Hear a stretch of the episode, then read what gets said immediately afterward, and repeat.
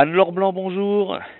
Bonjour Mirko et bonjour aussi à Brigitte qui est à vos côtés, bien sûr. Exactement, et nous accueillons aujourd'hui en fait euh, Agnès Maisonneuve qui va nous parler de l'addiction aux, écrans. Mais avant, nous allons voyager avec vous à travers trois œuvres de littérature jeunesse que vous allez nous, nous présenter.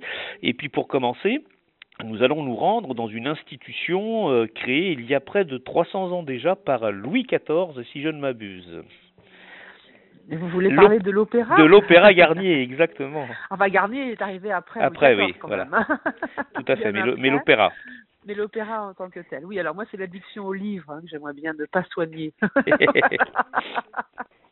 oui, nous allons à l'opéra et nous y allons avec Célestine euh, dans deux petits romans de Gwenaël Barusso parus euh, chez Albin Michel Jeunesse et qui sont à lire par des petites demoiselles de 7 à 10 ans à peu près. Alors, le premier tome s'appelle Le Palais des Fées et le second, Le Chausson Rouge. Alors, il y aura une suite, hein, pour l'instant, on n'a que deux, tomes. Donc, Le Palais des Fées, en effet, euh, Célestine, après des années à esquisser des pirouettes au fond de la blanchisserie de sa mère dans, à Lille, euh, voit un grand jour arriver. Elle va quitter Lille pour Paris et elle va prendre le train, ce qui pour la première fois, elle prend le train et elle va chercher à entrer à l'école des petits rats de l'opéra, c'est son rêve. Elle va passer donc un concours pour, euh, pour euh, entrer dans le ballet et on dit qu'une seule candidate sur dix a la chance de devenir un petit rat. Voilà, donc c'est un petit peu compliqué pour elle, bien sûr.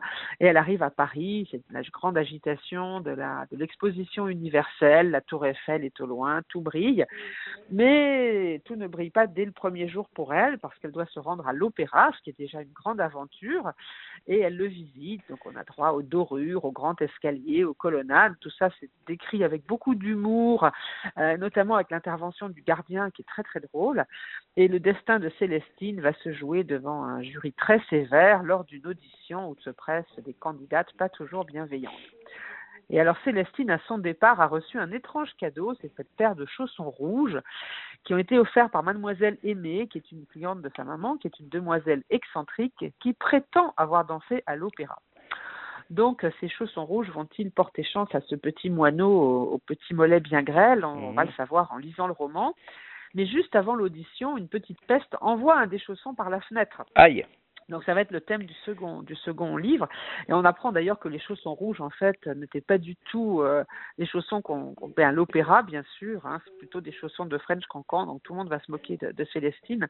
Mais bon c'est son porte-bonheur et ce petit chausson va s'accrocher au buste de Rossini figurez-vous. Donc Célestine va devoir faire un petit peu d'escalade totalement interdite bien sûr pour récupérer son fameux chausson porte-bonheur. Voilà. Donc dans ces deux, deux premiers tomes Gwenaël Barusso qui est, qui est vraiment euh, très à l'aise pour décrire euh, ce début du XXe siècle, va faire un grand plaisir aux demoiselles qui rêvent d'entrer au, Palais Garnier soit pour y danser, soit simplement pour assister à un spectacle. Voilà.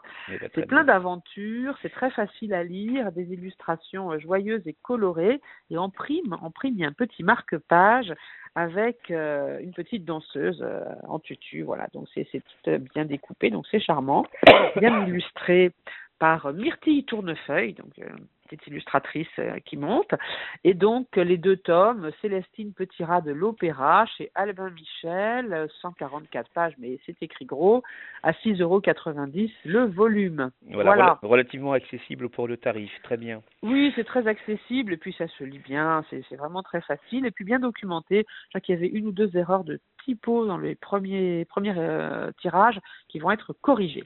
Très puisque Adolphe Thiers avait perdu le H de Thiers, ce qui était très grave. Effectivement. Alors pour notre deuxième voyage, Anne-Laure Blanc, nous allons continuer euh, dans l'univers de, l'aventure et vous allez nous emmener sur les traces des pirates et de Robinson Crusoe, si je ne m'abuse. Oui, tout à fait. Alors ça, c'est un grand album de Peter Sis, qui est un, auteur-illustrateur euh, vraiment et qui vient de signer chez Grasset Jeunesse un Robinson absolument superbe. Donc mes amis et moi, on adore l'aventure. Nous jouons tout le temps aux pirates, de vrais rois des hautes mers. Pour Mardi Gras, c'est en pirate, évidemment, que nous irons à l'école. Mais non, le petit bonhomme, lui, ne va pas y aller en pirate parce que sa maman en a décidé autrement et elle lui fabrique un superbe costume de Robinson.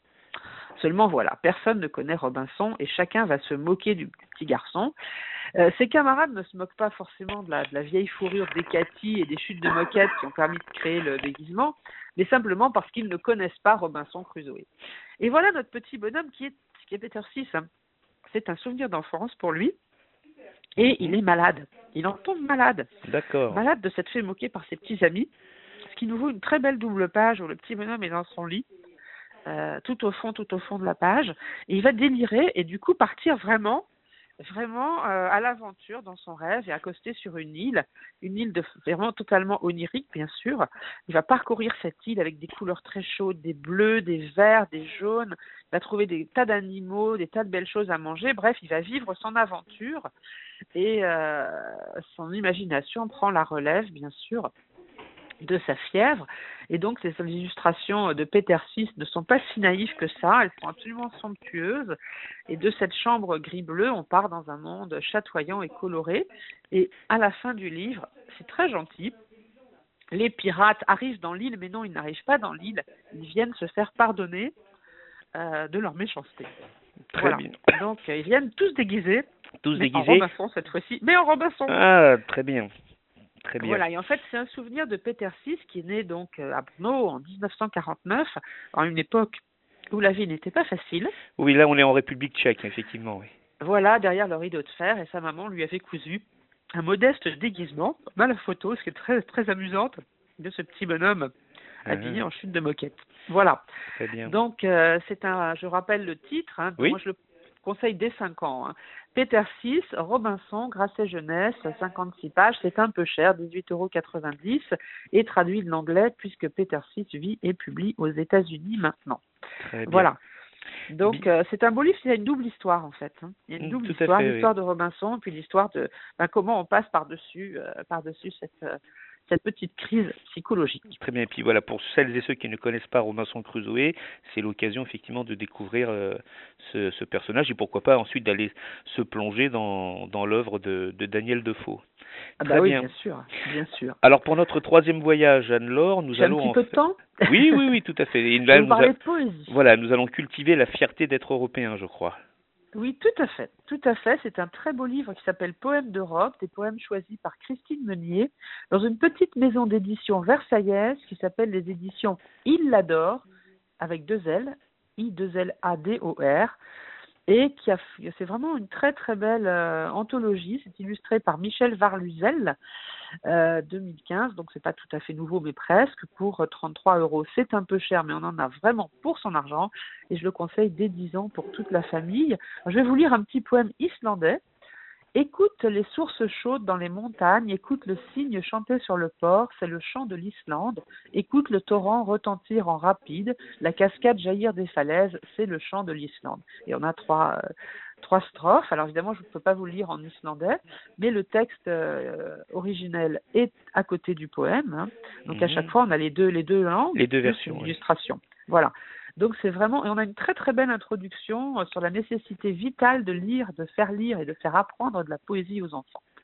Alors dans cette anthologie, ben, on va trouver euh, beaucoup de choses. Hein, euh, L'île du lac d'Innisfree de Yeats, la Castille du Namuno, l'été de Traquel qui répond à la neige de Vigny, l'âne de Francis James avec les oiseaux d'Aristophane, les enfants chantés par Rimbaud, les amours, les amours pardon, de Dubélé ou de Camoèche, les satires de Juvénal, et même une chanson à boire le punch de Schiller.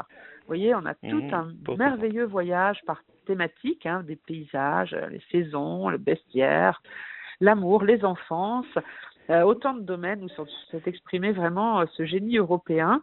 Donc on a 83 auteurs, une centaine de poèmes et plus de 20 langues. Vous voyez, c'est une très grande richesse, avec des aquarelles très douces, très élégantes, que certains peuvent trouver désuètes, mais moi que j'ai trouvé charmantes, tout en couleurs. hein. Et donc on va faire euh, connaissance avec cette civilisation européenne qui est la nôtre et cette même culture qui est un ciment entre les peuples variés, dit l'introduction. Voilà. Euh, donc un magnifique recueil de poésie euh, européenne euh, choisi par euh, Christine Meunier aux éditions Il l'adore. Très bien. 10 ans, à mon avis, parce qu'avant elles sont un petit peu di- difficiles à apprendre, hein, mais je pense que non seulement les familles, mais toutes les classes, les écoles devraient avoir ce livre, et d'ailleurs le- l'introduction commence par justement les fait qu'on avait perturbé un petit peu une maîtresse d'école en lui offrant des poèmes, des vrais poèmes, et pas des, chansonnettes à 2 à deux, euros, comme les apprennent souvent les enfants maintenant, hélas. Euh, ceux qui apprennent encore quelque chose d'ailleurs. Bien sûr, mais écoutez, je ne fais pas ma vieille dame, mais euh, c'est vrai que la vraie poésie, c'est quand même un trésor euh, fabuleux. vous avez raison, une très très belle idée de, de livre que vous venez de, de nous conseiller, Anne-Laure Blanc. Mais écoutez, c'est toujours un plaisir de d'entendre, pardon, d'entendre vos, vos chroniques. On rappelle à nos auditeurs qu'ils peuvent effectivement vous retrouver sur votre page Facebook Chouette un livre, sur le blog. Oui, tout à fait. Hein, voilà, sur le blog Chouette, Chouette un livre, pour retrouver à la fois ces conseils de lecture et puis plein plein d'autres euh, plein plein d'autres conseils. Alors, oui, beaucoup de références hein, parce que quelquefois on entend mal les références, mais là elles sont toutes. eh ben très bien.